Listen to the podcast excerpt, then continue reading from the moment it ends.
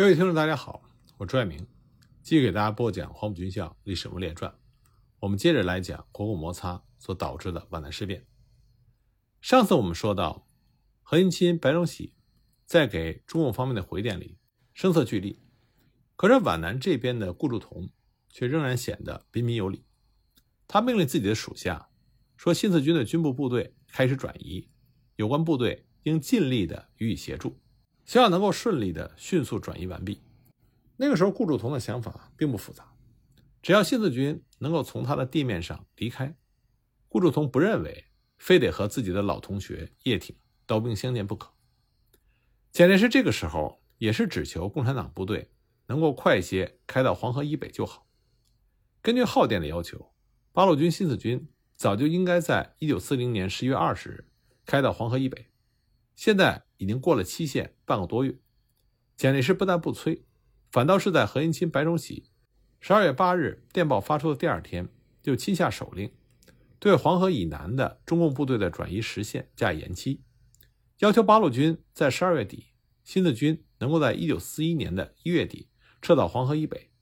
凡在长江以南的新四军，全部限于本年十二月三十一日开到长江以北地区即可。对于蒋介石的这种决定，当时国民党内部有很多人不满意。十二月十日，徐永昌再次把剿灭黄河以南匪军作战计划呈送到了蒋介石的面前，请求蒋介石立刻批准实施。理由是，现在已经是十二月中旬，如果迟迟不下达，恐怕各部队准备不及。这一次徐永昌送上来的作战计划和上一次还是有所不同的。但这徐永昌在说明理由的时候，把消灭皖南新四军正式的列入目标。徐永昌告诉蒋介石，经过观察，叶挺、项英他们的种种行为，仍然不外乎是推脱延宕。离十二月三十一日已经不远了，该军能否遵照命令北渡长江尚成问题，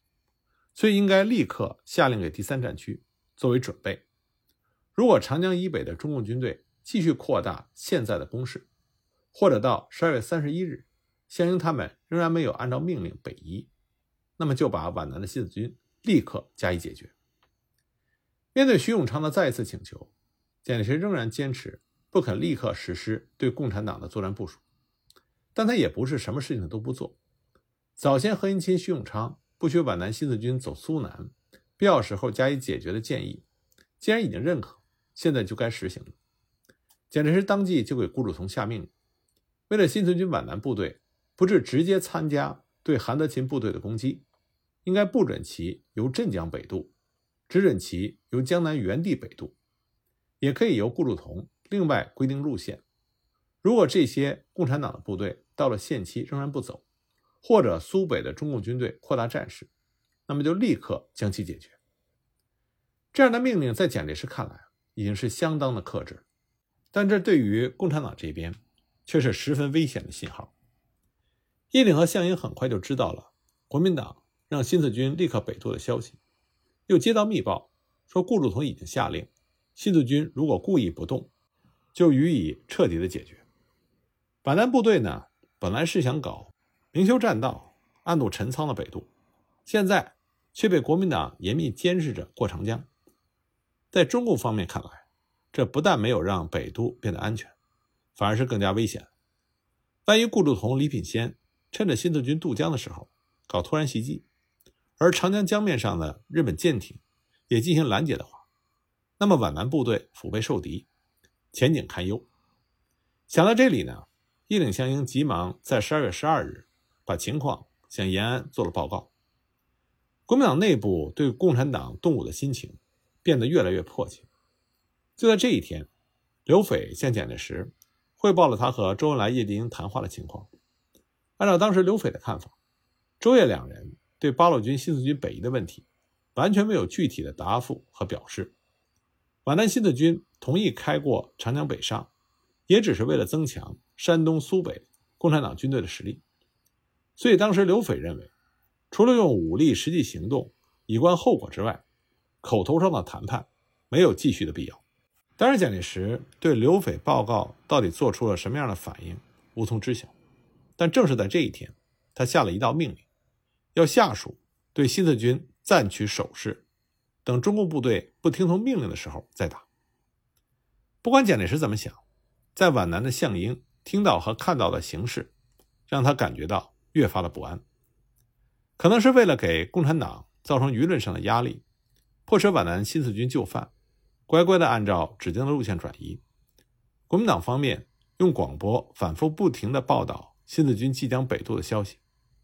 可是这个广播不光中国人听得到，日本人也听的是清清楚楚。不管是不是这个原因。反而让日本人很快就加强了在长江据点的兵力，日方的军舰在江面上游弋，封锁力度大大加强，新四军直接渡江的困难也就变大了。而这个时候，从苏南传回来的消息也不妙，日军在封锁线上增强了兵力，从皖南出发的军部非战斗人员在那里进行穿插变得十分的困难。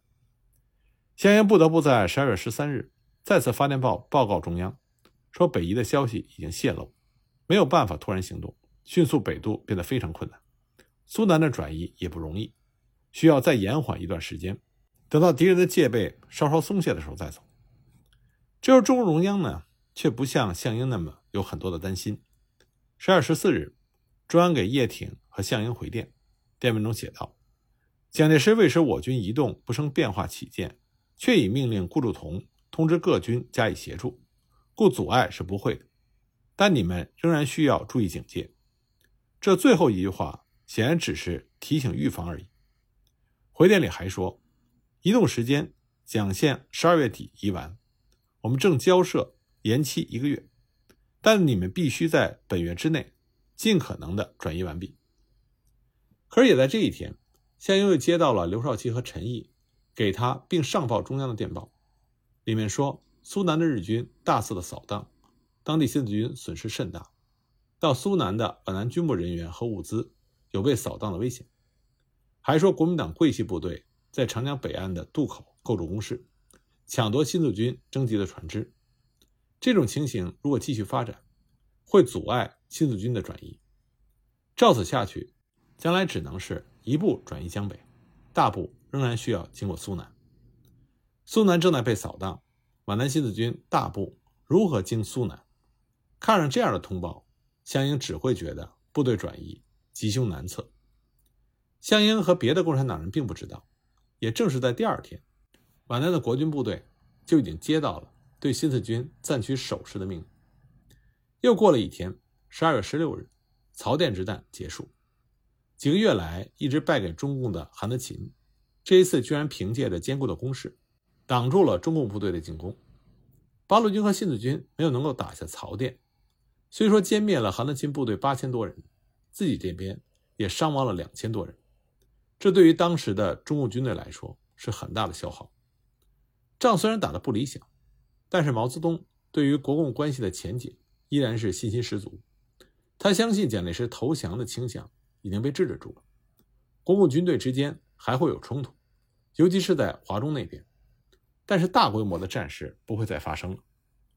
十二月十六日这一天，毛泽东和朱德、王稼祥发电报给刘少奇、陈毅，并且转给了叶挺和项英。电报里说：“依大局看，大局剿共是不可能的。大举进攻不可能，但是小处仍然可以表现出对中共的敌视。皖南新四军驻地的国民党政工人员，到处散布新四军即将被驱逐的谣言，说到时候。”亲近共产党的团体都会被解散，支持共产党的民众也会被抓起来，对新四军士兵的家属更是百般的威胁，以清查户口为名，对各战士的家属和民居四行搜查。叶挺知道之后，立刻就给上官云相发电报，要求即日立刻停止一切非法行为，并且明令保障驻地民众团体和爱国人民的安全，对新四军的家属。必须应该遵照政府的法令，妥加优待，不得歧视，以舒缓人民的疑虑，稳定军心。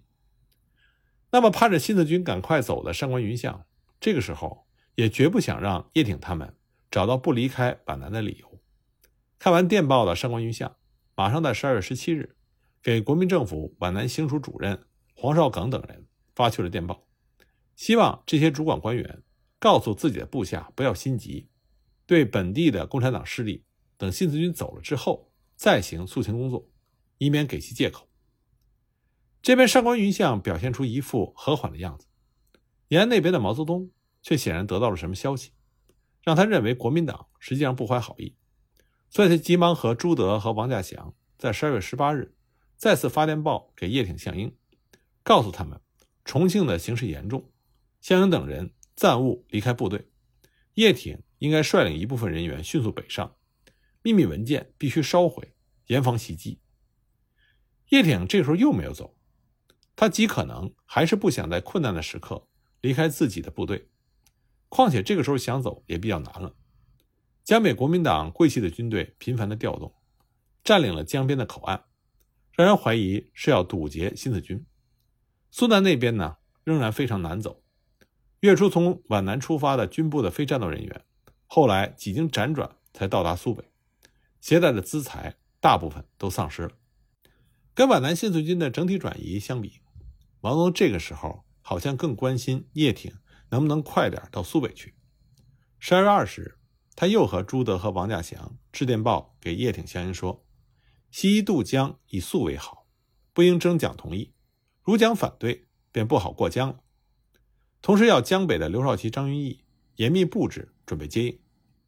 华中陈毅、刘少奇的搭档足可以独当一面，并不急需增加一位统帅。毛泽东的用意呢？”应该是想让叶挺继续发挥他对国民党方面的交涉的优势，为苏北的中共军队争取利益。十二月二十一日，也就是第二天，叶挺和项英也给中共中央发了一份电报，对个人转移的事情只字未提，关心的还是前途未卜的皖南部队。他们报告了他们面临的困难，认为国民党是故意使新四军不能北渡，使新四军在北渡中遭敌歼灭。事实上，说国民党就要对中共动手，也并不是空穴来风。徐永昌这个时候又奉命拟定了一份华北方面作战计划，准备在中共公然叛乱的时候进攻八路军。西北方面的胡宗南在公开场合非常友好的宴请中共的南汉宸吃饭，当面表示自己不愿意打仗，在暗地里，胡宗南这边却在做进攻延安的准备。二十二日。胡宗南给蒋介石发来密电，要求趁眼下和日本的战事甚为和缓的时机，调整战略配置，增派军队到陕甘地区，以便能够指导赤色的首都延安，至少也可以应付非常的事变。毛泽东当然不知道延安有危险，他只担心皖南的形势。十二月二十四日，他又一次和朱德、王稼祥发电报给叶挺、项英，命令他们立刻开始分批移动。否则，一旦有战斗发生，非战斗人员和资财势必又被打散。虽然发出了这样的警告，但是毛泽东的担心只是针对皖南这样的局部地区，整体形势上他仍然非常的乐观。十二月二十五日，他向中共党内发出通报，根据胡宗南对南汉宸礼貌的接待，断定胡宗南全无战意，其他中央军自然可知。汤恩伯部据所得的情况。也没有打的兴趣，只要蒋介石不投降，大举进军是不可能的，始终不过是大吹小打而已。所以目前的对策是以拖为宜，拖到一月底再说。同一天的重庆，蒋介石不肯同意徐永昌、胡宗南等人的请战要求，认为现在最好的办法是一面准备军事，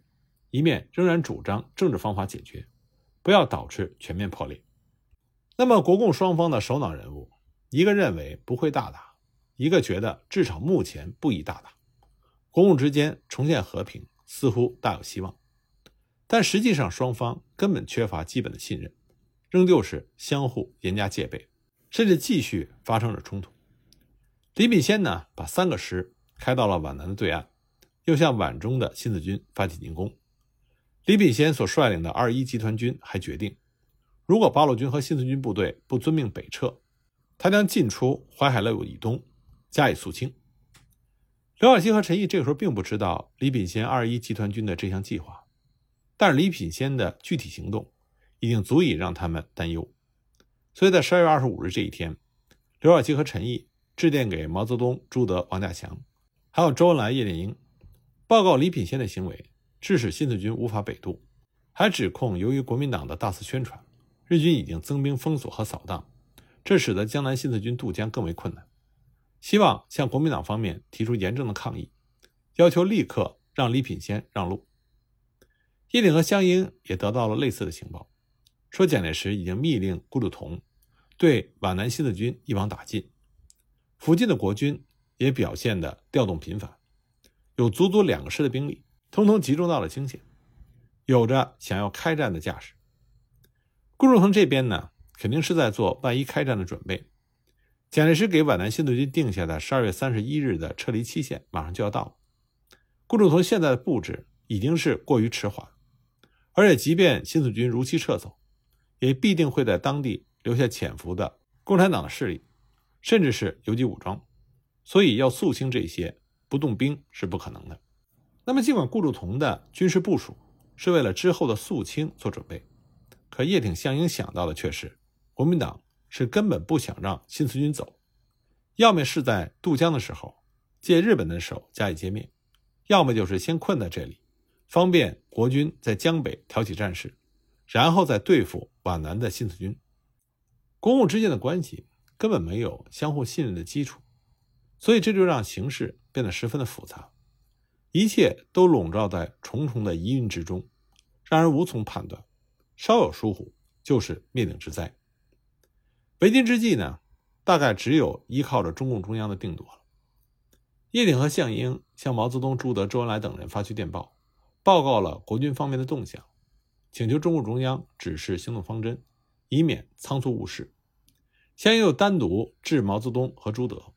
讲明了北渡如果遭遇到袭击，将会进退两难。皖南的电报当天就放到了延安中共领导人的面前，